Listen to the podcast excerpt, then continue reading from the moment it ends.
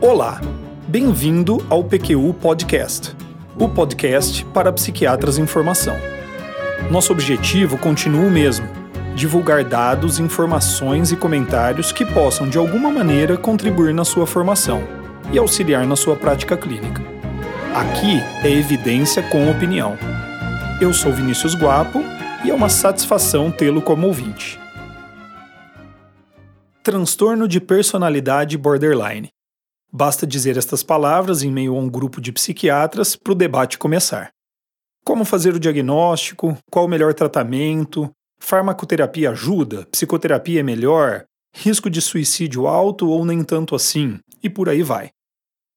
É evidente que o debate é sempre bem-vindo, mas nesse caso, o debate tem um significado não tão positivo. Falta nós psiquiatras solidez nos conhecimentos sobre o tema. Vamos dar uma olhada mais de perto nesse problema? Antes disso, queria dizer-lhes que estou muito feliz em estar de volta. Segunda temporada, com cara nova. Você deve ter percebido que mudamos nossa música de entrada, encurtamos a introdução e sintetizamos os recados iniciais. O que não mudou é que ele continua sendo um podcast independente, feito com recursos próprios e sem patrocínio. Tudo para facilitar sua vida e ir ao que interessa. Evidência com opinião. Vamos lá então?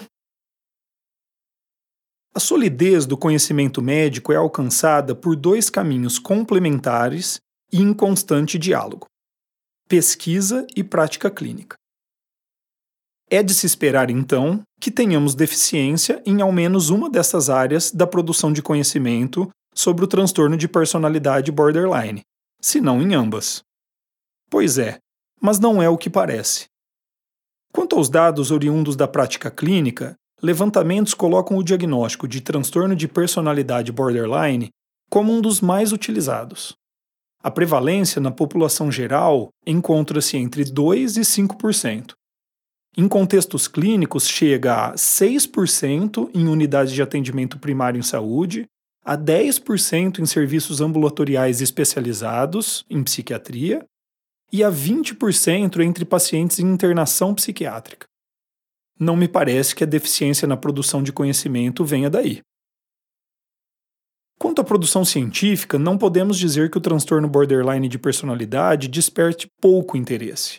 Na verdade, provavelmente ele ocupa uma posição intermediária entre os hot topics aqueles tópicos relegados ao esquecimento. A minha opinião é que o problema seja anterior à questão da produção de conhecimento e que seja de ordem conceitual.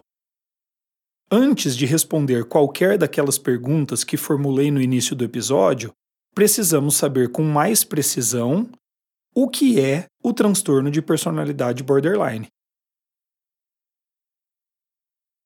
Não é difícil responder esta pergunta. O difícil é sustentar a resposta frente aos possíveis críticas e questionamentos. Um transtorno de personalidade, segundo o DSM-5, caracteriza-se por um padrão persistente, inflexível, abrangente e disfuncional de comportamentos e experiências internas que se desviam acentuadamente das expectativas da cultura do indivíduo.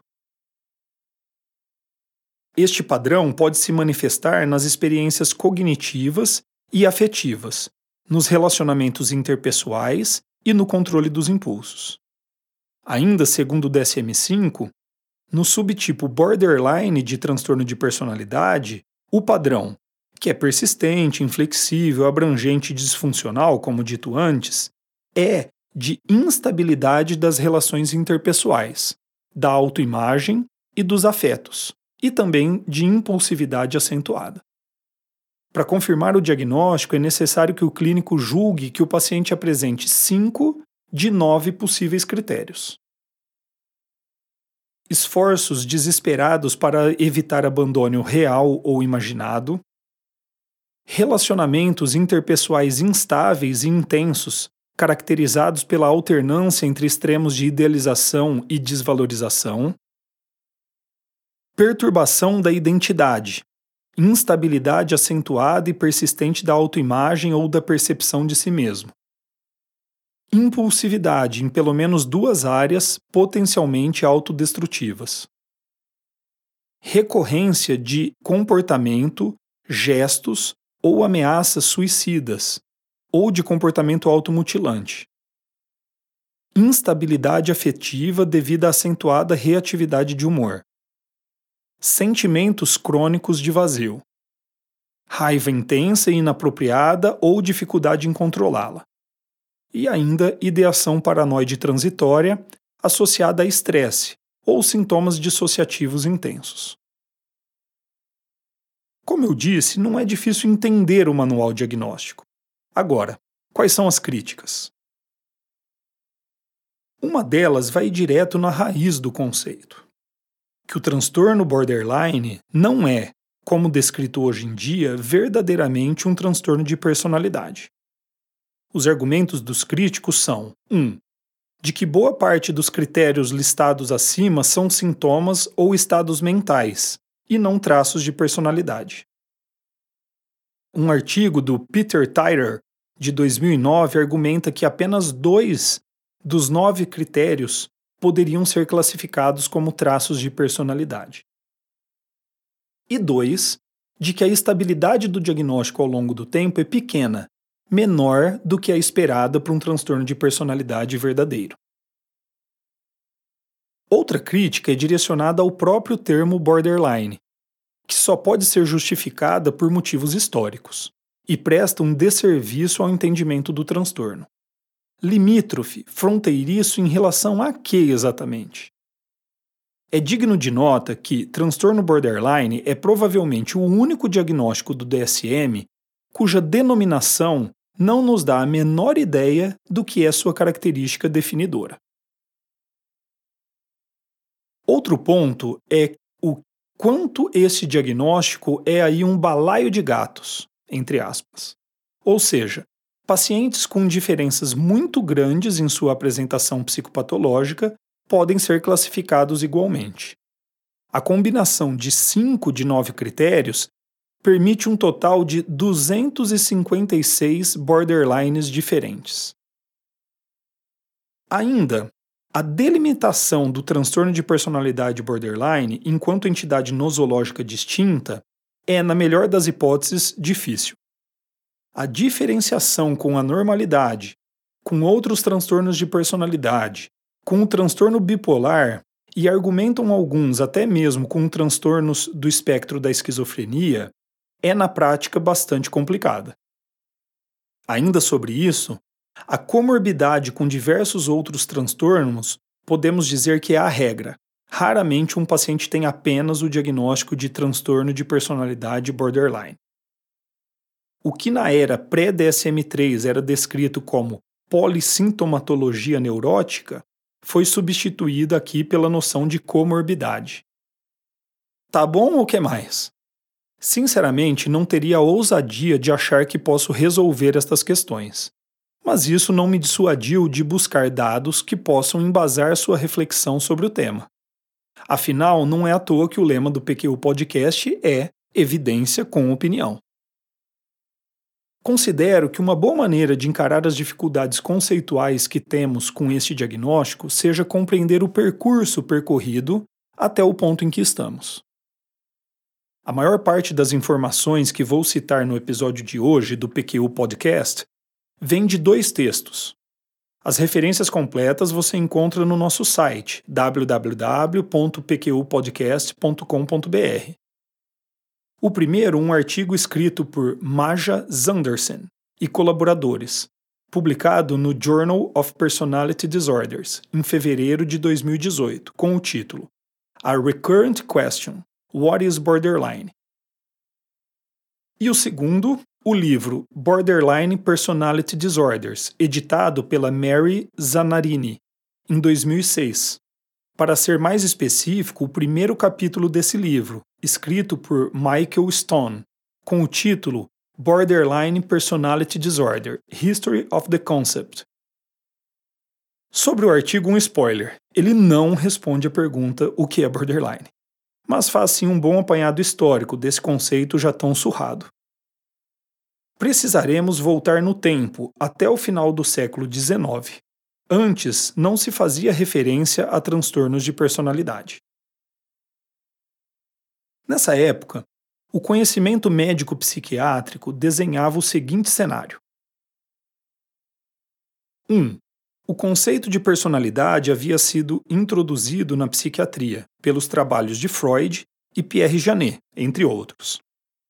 2. As psicoses, como a conhecemos hoje, ganhavam definições mais precisas, incluindo a diferenciação entre esquizofrenia e psicose maníaco-depressiva.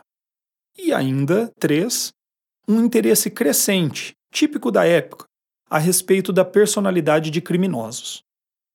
Nesse contexto, Cesare Lombroso e o Emil Kraepelin sentiam-se extremamente desconfortáveis em caracterizar tais criminosos contumazes como normais, apenas porque não poderiam ser caracterizados como psicóticos.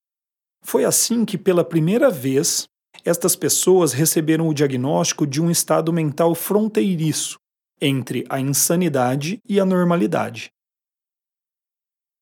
Nessa mesma época, um psiquiatra americano, Irving Rose, publica uma série de casos de pacientes que sofriam de uma gama variada de sintomas, como ataques de pânico, obsessões e compulsões severas, alucinações fulgazes, que de alguma forma lembravam os sintomas de pacientes psicóticos, mas não podiam ser caracterizados como tal.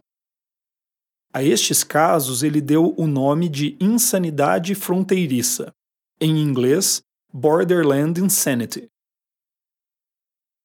Estas classificações ilustram uma das duas maneiras pelas quais o conceito borderline vem sendo usado na literatura desde então. Uma condição que ocupa uma região entre dois estados mentais que carecem de delimitação precisa. Por exemplo, aqui, psicose versus normalidade. Já na virada para o século XX, o conceito de Bloiler de esquizofrenia, com a categorização de sintomas fundamentais e acessórios, torna-se um marco para o diagnóstico em psiquiatria ao dar aos clínicos da época parâmetros mais precisos e práticos para o diagnóstico de pacientes graves. O clínico da época poderia ter infindáveis dúvidas, mas o que era ou não esquizofrenia estava bem descrito. Ainda assim, o próprio Bloiler reconhecia pacientes que desafiavam esta classificação, já que apresentavam muitos, se não todos, sintomas da doença manifesta, porém numa forma atenuada. Esquizofrenia latente foi o nome que ele deu a esta condição. Lidando provavelmente com pacientes parecidos como os de, com os de Bloiler, Gregory Zilberg cunhou o termo esquizofrenia ambulatorial. E o Roth, Polatin e Cattell o conceito de esquizofrenia pseudoneurótica. Todas estas classificações, gostem seus autores ou não, passaram a ser tratados como classificações borderline, entre aspas, ao longo do tempo. Estes conceitos exemplificam a segunda maneira como o conceito borderline vem sendo usado na literatura, uma condição que se aproxima de outra, já de diagnóstico bem estabelecido, mas que carece de critérios precisos para ser identificada como tal. Um outro ponto importante sobre os exemplos citados é apontar como, historicamente, o termo borderline nasceu na fronteira com a insanidade, com a esquizofrenia. A propósito, o artigo de Zanderson e colaboradores que citei no início do episódio é uma revisão preocupada justamente com esta fronteira do conceito borderline, com os transtornos do espectro da esquizofrenia. Eu, psiquiatra contemporâneo, vejo pouca utilidade prática nessa discussão. Reconheço a importância histórica, mas poucas vezes me vi com dúvida se um paciente seria diagnosticado com transtorno de personalidade borderline ou com esquizofrenia, mesmo que em sua variante mais atenuada, o transtorno esquizotípico, por exemplo. Antes que você se perca em protestos mentais ao que acabei de dizer, aponto. Poucas vezes não quer dizer nunca.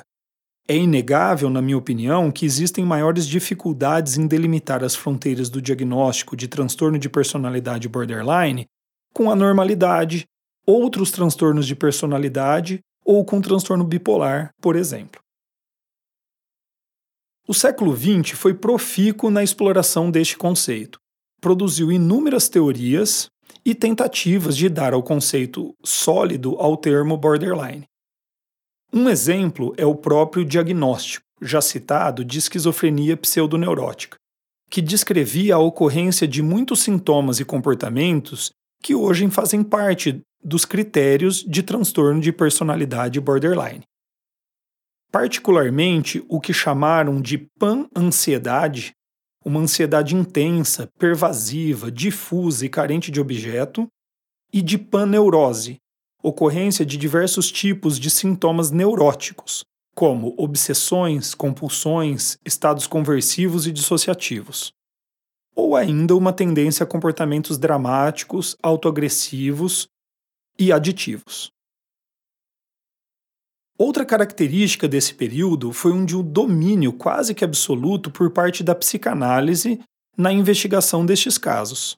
Foi neste contexto que algumas ideias que até hoje influenciam o conceito de borderline nasceram. Em 1942, Helena Dutch descreveu pacientes com aquilo que ela caracterizou como personalidade como C, as if em inglês. Podemos ver a influência do conceito atual de borderline nos critérios perturbação da identidade e sentimentos de vazio crônico. Adolf Stern chamou atenção para algumas características de pacientes borderline como tendência a sentimentos simultâneos de idealização e desvalorização do analista e de pessoas próximas, é claro. Inabilidade em lidar com situações estressantes, reações exageradas a críticas, uso de mecanismos psicológicos projetivos, chegando a ideações quase delirantes. Nesse contexto, o trabalho mais influente, sem dúvida, foi o de Otto Kernberg, que reservava o termo borderline para pacientes com uma organização de caráter, entre aspas, crônica, que não era tipicamente neurótica ou psicótica, sofrendo de um senso difuso de identidade, falta de controle de impulso, teste de realidade frágil, uso de defesas psicológicas primitivas e relacionamentos interpessoais problemáticos, incluindo ainda sintomas correspondentes aos da pan-ansiedade e pan-neurose do Hot e Polatin. Nesse ponto da história do conceito de borderline, podemos dizer que se vivia em uma torre de Babel. Na década de 70 era possível identificar na literatura mais de 20 variações do conceito de borderline. O que se pode dizer com alguma certeza é que entre estas variações predominava, até ali, o conceito de diagnóstico fronteiriço com a esquizofrenia ou com a insanidade. Gunderson e Singer publicaram em 1975 uma revisão, Defining Borderline Patients, an Overview, onde sumarizaram as características mais presentes na literatura sobre pacientes borderline. 1. Um, presença de afeto intenso. 2. História de comportamento impulsivo. 3. Capacidade de adaptação social, diferenciando esses pacientes de outros mais gravemente acometidos. 4. Experiências psicóticas breves. 5. Performance prejudicada em testagem psicológicas não estruturadas. E 6. Relacionamentos interpessoais instáveis, intensos, superficiais e de dependência. Esta revisão, apesar de os autores serem psicanalistas, foi publicada no American Journal of Psychiatry e foi um dos passos iniciais da operacionalização do diagnóstico do transtorno de personalidade borderline, que veio a se concretizar no DSM-3. A força-tarefa em nomenclatura e estatística da Associação Psiquiátrica Americana conduziu um estudo que foi essencial para a nossa visão atual do transtorno de personalidade borderline. Este estudo, publicado em 1979 por Spitzer e colaboradores, parte da visão teórica de que existiam duas perspectivas quanto ao conceito de borderline. Uma que o aproximava da esquizofrenia e outro que o conceituava como um transtorno de personalidade. Dois termos foram propostos para tais perspectivas: personalidade esquizotípica e personalidade instável. E um conjunto de critérios para cada um dos termos foi montado a partir de consulta a especialistas. Resumidamente, o estudo aplicou tais critérios a 808 pacientes, definidos clinicamente à época como borderline, e 1.616 controles. E o resultado confirmou a hipótese inicial do estudo sobre a diferença entre o grupo esquizotípico e o instável. Críticas sobre esses estudos e seus resultados perduram até hoje. No entanto, foi essa ideia que norteou o desenvolvimento do conceito de transtorno de personalidade borderline no DSM-3, que se mantém até os dias de hoje. A novidade, não tão inovadora assim na literatura atual, é a proposta de substituir o diagnóstico categorial de transtorno de personalidade borderline por um diagnóstico dimensional. Esta proposta certamente nasce das dificuldades e críticas acumuladas com o diagnóstico categorial, mas também de uma certa decepção com uma visão essencialista e otimista de que o diagnóstico categorial seria o meio para investigar a etiologia dos transtornos mentais e, finalmente, elevá-los a um status de doença médica. Resumidamente, os estudos psicométricos dão suporte para ambas as visões, categorial e dimensional. E a opção conservadora e acertada, ao meu ver, do DSM foi a de colocar essa proposta na seção 3 do manual, junto com outras propostas que demandam maior investigação. Esta história de dimensional versus categorial é um assunto complexo, importante e até apaixonante. Mas por preocupação com o tempo do nosso episódio, e porque o Luiz Alberto está aqui sinalizando que não dá, não dá para falar disso agora, eu fico por aqui, ao menos por enquanto. Eu já havia dito que não pretendia responder às críticas e questionamentos que elenquei no início do episódio, e aproveito para deixar claro que tampouco concordo com todas elas. A verdadeira revolução trazida pela operacionalização do diagnóstico psiquiátrico feita pelo DSM, DSM e posteriormente pela CIDIA trouxe avanços inestimáveis. Porém, um, um efeito colateral, a simplificação conceitual necessária a um manual em que o diagnóstico é baseado primariamente no preenchimento de critérios pré-estabelecidos, representa um declínio na qualidade e até mesmo no academicismo do conhecimento em psicopatologia. O episódio de hoje do PQU Podcast foi um exercício de reflexão e uma tentativa de estimular você a refletir sobre essa rede complexa de dificuldades nosológicas, conceituais, epistemológicas e metodológicas que circundam o transtorno de personalidade borderline. Espero que tenha gostado. Opiniões, dúvidas, questionamentos? Participe do nosso grupo no Facebook. Lá há espaço para discussões conosco e com outros ouvintes. Assine o feed do podcast. Se você está no iTunes ou em qualquer plataforma de podcasts, basta clicar em assinar e receberá automaticamente nossos novos episódios em seu aplicativo. Visite nosso site www.pqpodcast.com.br. Lá você terá acesso a todos os episódios que já foram ao ar, com as referências citadas em cada um deles, organizados por data, autor e sessão. O PQU Podcast agradece sua atenção.